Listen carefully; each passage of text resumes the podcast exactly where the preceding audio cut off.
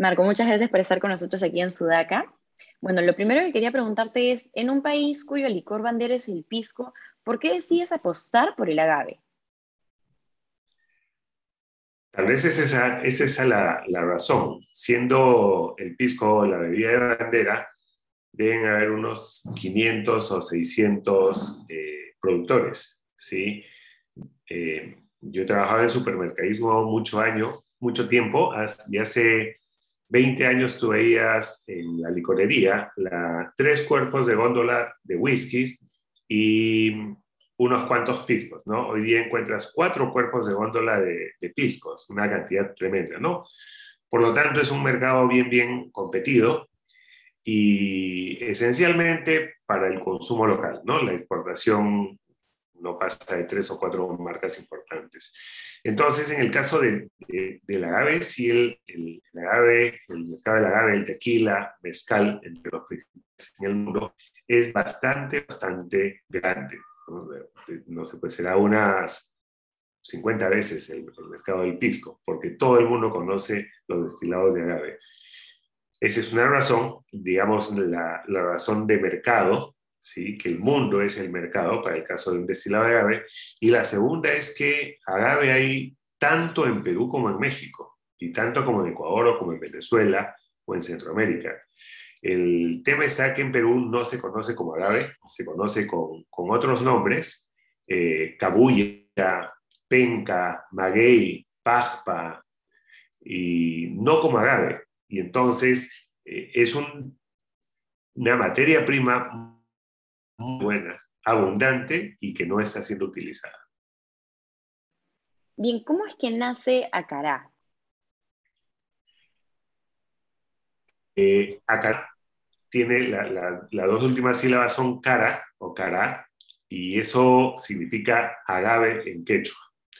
Yo nací en un pueblo que se llama Caraz, en el callejón de Huaylas, que etimológicamente eh, significa lugar de agaves. Cara es agave y Caray es lugar de agaves, ¿sí? Y esto está, eh, es quechua y quechua ancashino que precede al quechua busqueño, ¿sí? los huaylas precedieron a los incas, los incas más o menos comenzaron su reinado, Mancocapac, alrededor del año 1250. Eso quiere decir que antes de eso, ese sitio ya se llamaba Caray, lugar de agaves, porque abunde el agave. Yo he nacido ahí, pero posiblemente poco le hemos prestado atención al, origen etimológico y es el único sitio en el mundo que etimológicamente se llama lugar de aves. No hay ninguno en todo el mundo. Eh, acá es destilada con agua recién fusionada de los nevados de la Cordillera Blanca, ¿verdad? Sí, sí, tenemos dos, dos materias primas que son únicas, que es el agave silvestre, el agave eh, salvaje, digamos, que está en laderas de los cerros, en terrenos que no son bien difíciles de cultivar, nunca han sido cultivados, por lo tanto la tierra tiene muchas sales y minerales acumuladas por millones de años. Y los agaves crecen con otras plantas alrededor, entonces por lo tanto toda esa riqueza del entorno la captura el agave que nosotros utilizamos como materia prima. Y por otro lado, Caraz está entre la cordillera negra, donde están los agaves, y la cordillera blanca, que tiene los nevados. Debes haber escuchado del Huascarán, o del Guandoy, o de las lagunas. Caraz está a 32 kilómetros de una laguna que está a las faldas del Guandoy. Cuando digo aguas recién fusionadas, son aguas que por cientos de miles de años han sido hielo y recién se están convirtiendo en líquido. Caraz queda a 32 kilómetros de Parón. Veremos un agua, todo el pueblo vemos un agua extremadamente pura. Mm, imagínate solamente para que tengas una Lima tiene un recorrido o usa aguas del río Rímac después de 120, 180 kilómetros de recorrido, donde cada pueblo aporta aguas buenas y aguas malas, ¿no? En el caso de Caraz no pasa eso. Desde el nacimiento de Acará a la fecha, ¿cuál sientes que es el mayor logro de la marca? Eh, bueno, el, mayor logro todavía no está, no está este, conseguido. El mayor logro es que los peruanos se sientan contentos, se sientan felices, orgullosos de una bebida como el destilado de agave de los Andes, ¿no?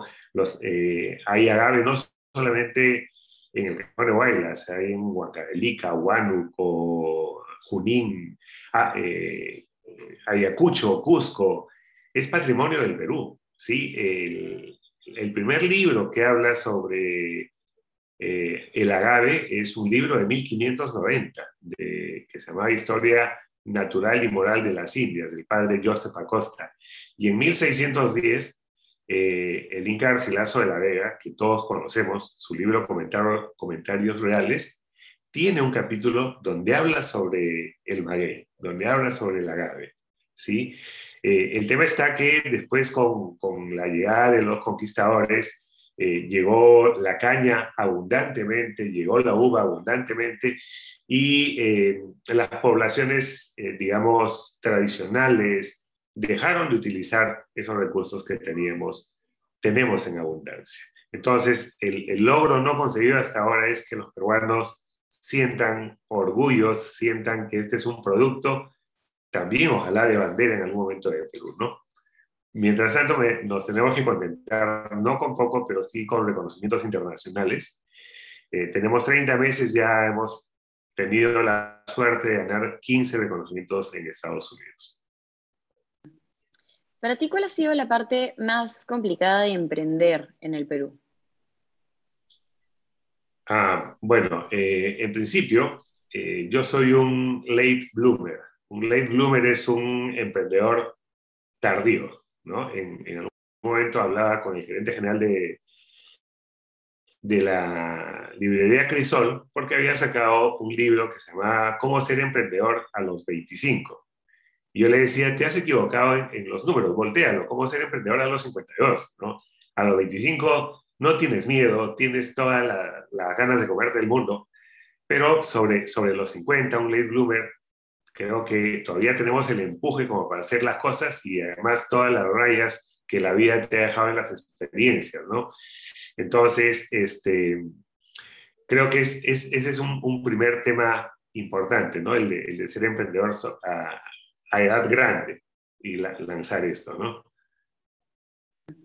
Además de eso, ¿sientes que ha sido eh, un poco complejo eh, sacar adelante un negocio en Perú, porque a veces conversamos con muchos emprendedores y sienten que hay muchas trabas de pronto para sacar eh, sus negocios adelante. Eh, sí, eso, es cierto. Eh, no es fácil, pero si fuese fácil, no sé, todos lo harían, ¿no?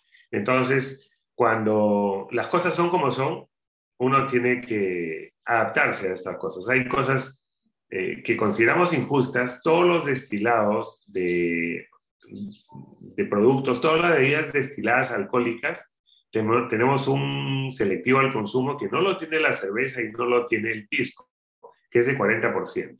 Entonces, imagínate, si mi producto lo vendo, lo vendo a un sol, el gobierno me dice, ok, de ahí 40% eh, de selectivo al consumo, y es 1.4. Y sobre 1.4 18% de IGB. O sea, 1.4 por 1.18 sale 1.66. Entonces nosotros tenemos, estamos grabados por 66% de impuestos. ¿Sí? Lo que no pasa con el pisco y no pasa con la cerveza. Entonces, eh, es legislación que está contemplando el pasado, no, no el futuro. ¿no? Eh, en Perú hay un whisky de maíz morado, hay gin de, de papa, perdón, vodka de papa, vodka de quinoa, ginkgo botánicos amazónicos, en fin, hay una nueva generación de destilados que tenemos que estar pagando esos impuestos que son complicados. Sin embargo, tal vez lo más, entendiendo que, esta entrevista es para una sección de emprendedores, eh, una cuestión que es, a veces uno no la ve por el optimismo, es el tiempo que uno necesita para desarrollar mercado. ¿no? Nosotros hemos comenzado este año a desarrollar el mercado de Estados Unidos, nos está yendo bien, pero eh, toma tiempo, toma tiempo y toma mucha inversión. ¿sí? Usualmente creo que hay tres labores importantes cuando uno desarrolla un producto, ¿no? La fabricación, el proceso de fabricación, que fue el primer tema que resolví, el sourcing, el abastecimiento de materia prima, que es el segundo que resuelto, y ahora estoy en el tercero que de lejos es el más complicado, que es el, el desarrollar mercado, ¿no? Porque tu producto puede ser bueno, pero si no tienes una marca que, que estás construyendo, se complica bastante. Claro, justo sobre lo internacional te iba a preguntar, ¿cuáles son los retos que enfrentaste al ingresar al mercado internacional? Porque Acará se mueve más como en exportación.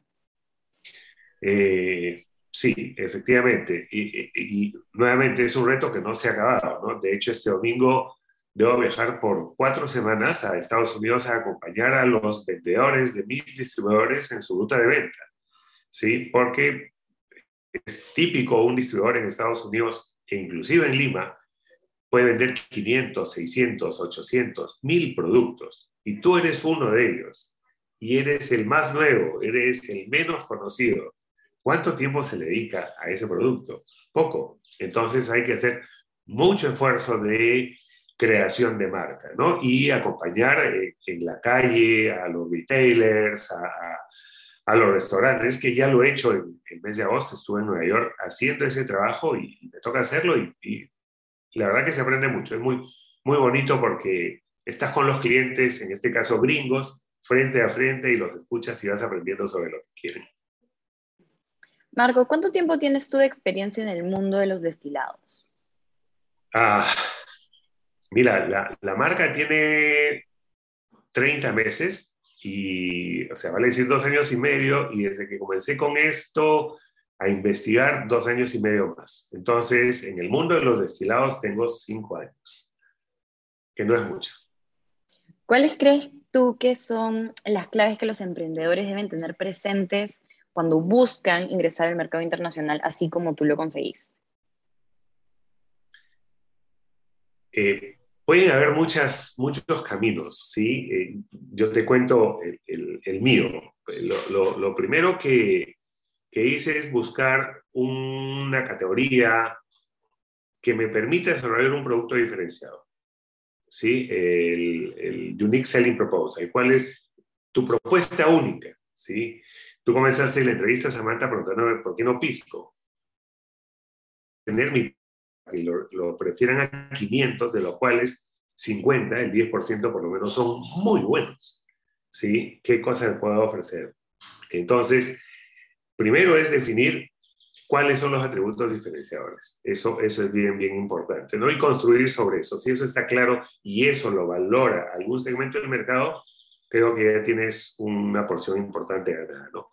La segunda es este, conseguir es como cuando estás en el colegio y de pronto llegas a un nuevo colegio y te empiezan a hacer bully y te quieres, quieres evitar el bully, tienes que pelearte con el más, con el más grande del salón.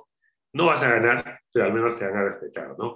Entonces, la segunda estrategia para nosotros fue participar en concursos, hacer un producto que eh, se pueda probar y se pueda medir en concursos internacionales y esa estrategia nos ha ido bien. Y es ahí donde donde empezaron a, mirarnos, pero eh, en realidad cuando digo mirarnos significa que nos busquen, no, mentira, hemos buscado, ¿no?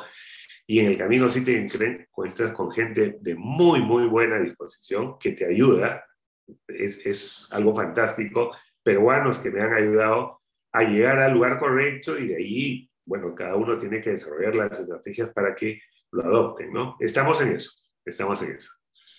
Actualmente, ¿en qué mercados internacionales ha ingresado Acará? Ah, solo Estados Unidos, ¿sí? Sin embargo, cuando digo solo Estados Unidos, eh, hay que tener en cuenta dos cosas, ¿no?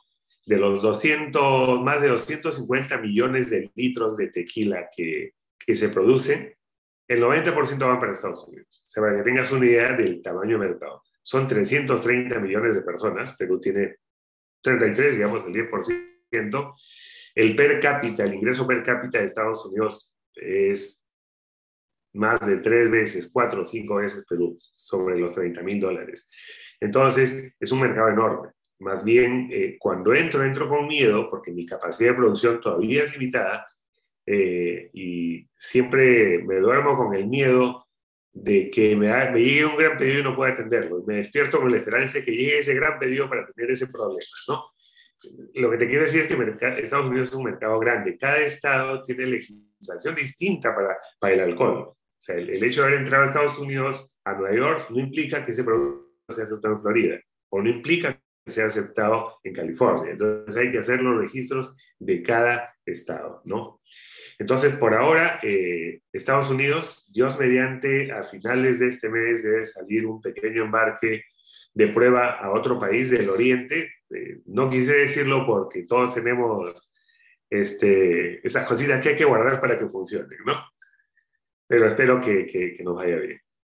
Bien, finalmente, eh, ¿cuáles son los planes para cara a este 2022? Mira, eh, este año sacamos tres nuevas variedades. Partimos con dos variedades de plateado y reposado, que digamos son los productos de bandera. Hemos sacado tres variedades eh, que han sido muy bien recibidas, también ya recibieron premios todas, una de ellas medalla de oro. Eh, tenemos, esperamos en el segundo Q, en el segundo cuartil de, del 2022, sacar dos nuevos productos más, porque eh, eso es importante, pero más que eso, eh, nuestro propósito es consolidar el mercado. Lograr que te recompren y que te recompren y que te recompren. Una venta o dos ventas no te garantiza el futuro, ¿no? Lo que tienes que hacer es la repetición de la compra, entonces, eh, más que mirar amplitud, tengo que mirar profundidad en lo que estoy haciendo, ¿no? Eso creo que también es un tema importante para todo aquel que desarrolla productos. Bien, muchísimas gracias, Marco. Ok, un placer. Ya nos vemos.